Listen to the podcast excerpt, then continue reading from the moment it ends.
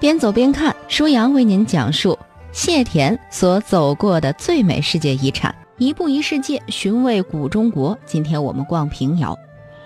平遥这个世界遗产其实并不只是一个古城，严格的说叫一城两寺，就是指平遥古城和附近的镇国寺和双修寺。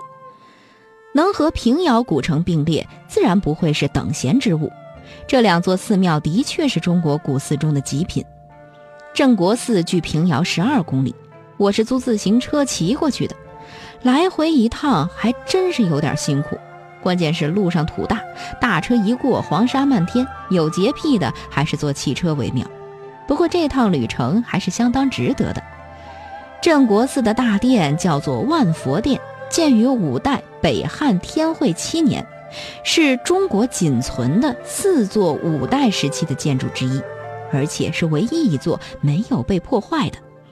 殿内的壁画雕像全都完好无损地留了下来，其他三座五代古建都只剩空壳了。听看门的大爷说，一九六五年有文物专家来考察过，叮嘱村民要认真保护，于是村民也就真的当了回事儿。第二年文革开始，村民把这个佛殿给当了仓库，竟是没有砸，留到了今天，终于成了世界遗产。其实这种奇事也就只能发生在山西，放在其他省份就难说了。因为当时经济困难，寺庙建筑可以留下来当厂房宿舍，但是里面的佛像文物是断断不能留的，谁敢留便是封建余孽。在中国南方很多省份，一座没砸过的古寺都没有，除了建筑，很难看到什么真正的古物。北方诸省情况稍好，留存比较多。东北三省原有寺庙、道观、教堂万余座，完整保护下来了一座辽宁义县的奉国寺。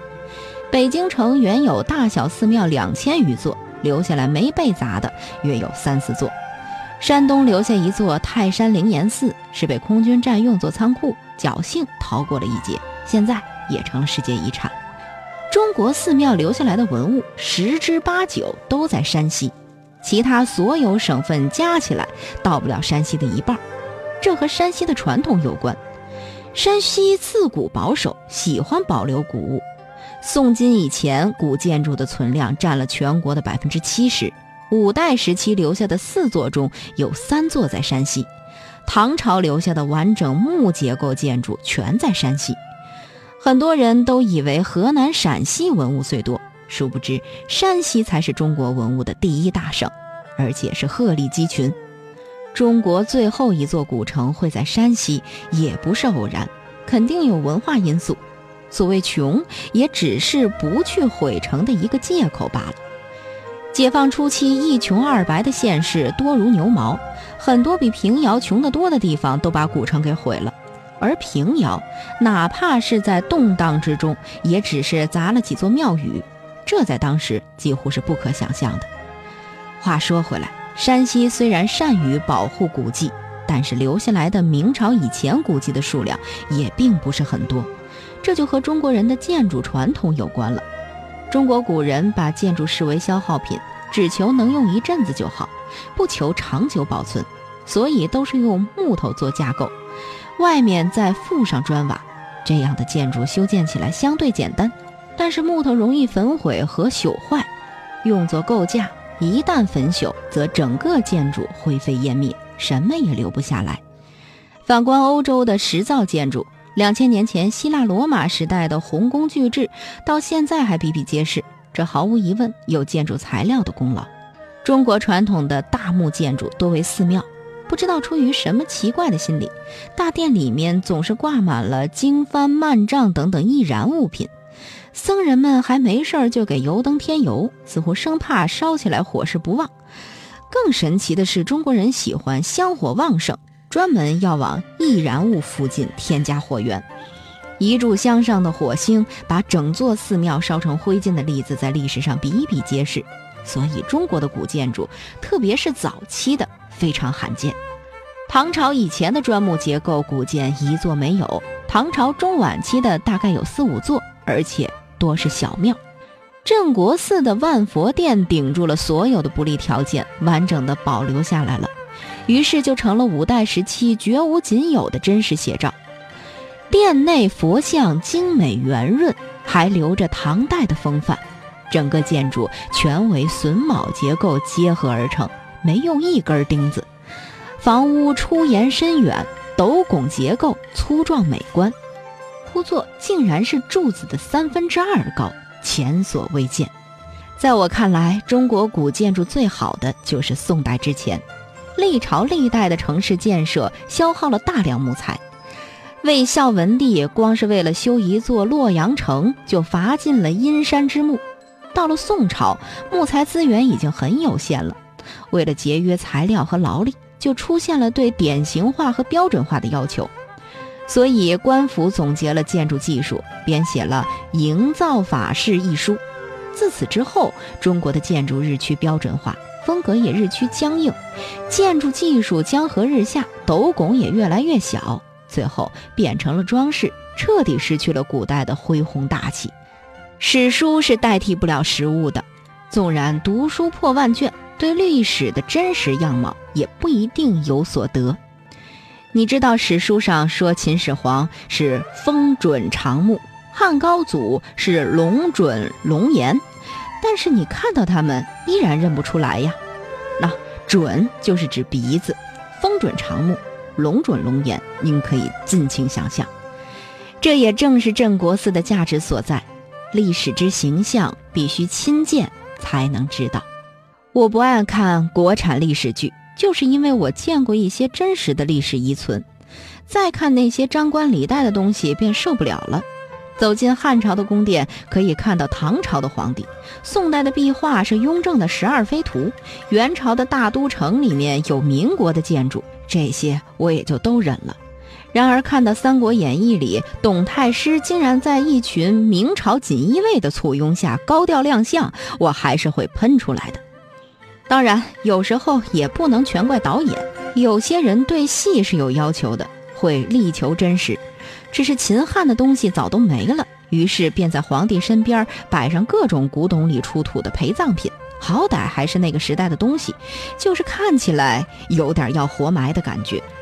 还是说回到建筑本身吧，其实古代的建筑并不需要都保留下来，因为中世纪总体来说是贫穷落后的，很多民间建筑既不美观也不宜居，没有保留价值，应该更新换代。没有价值的该拆，那反过来说，有价值的就不该拆。在解放之初，中国保留有数以百计的古城，其中一些优质的古城是有极高价值的。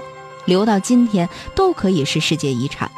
如果太谷、祁县、榆次、太原这些老城多留下几座的话，那我们会得到更多的古迹、更多的世界遗产、更多的游客、更多的工作岗位、更多的收入、更精准的历史、更丰富的文物、更多的设计素材等等等等，好处之多不可想象。而且这些老城占用的面积并不大。从世界各国的经验来看，古城保留完全可以和现代化并行不悖。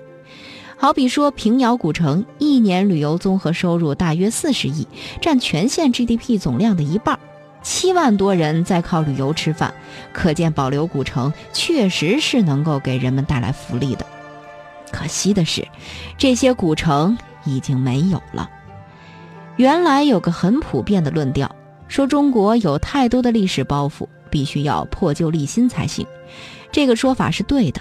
但真正的历史包袱不是文物古迹，而是落后的世界观、不合格的科学素养，还有阻碍生产力发展的制度。不过这些历史包袱都很难破，至少比文物古迹要难破得多。于是人们拿城墙、古董来开刀，砸得一地瓦砾，以为扔掉了历史包袱。都说不破不立，然而三十年间能破的都破了，却也没见立起来什么。美好的日子并不随着古城的消失而到来，有识之士早已预见到了即将发生的一切，但又有什么用呢？林徽因说：“你们把真古董给拆了，将来要后悔的。即使再把它恢复起来，充其量也只是假古董。”梁思成说：“五十年后，历史将证明你是错的，我是对的。”一九九六年十一月，北京开始向民间募集旧城砖，重修残存的古城墙，似乎是感到后悔了。二零零四年，北京复建永定门，耗资两千万修了一个假古董。永定门毁于一九五七年，距其时日尚不足五十年。舒阳的互动方式，欢迎您关注微信平台“边走边看”的舒阳，舒是舒服的舒，阳是飞扬的扬。微博平台欢迎关注舒阳 CRI。只怪荧光太斑驳，空气中太多琢磨，相聚才不为过火？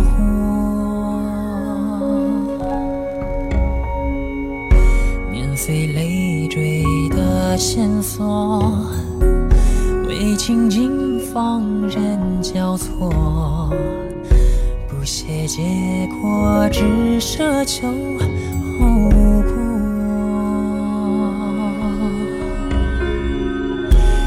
着眉眼求解救，挥发无声的焦灼，哪怕丢下天地沦为粉末。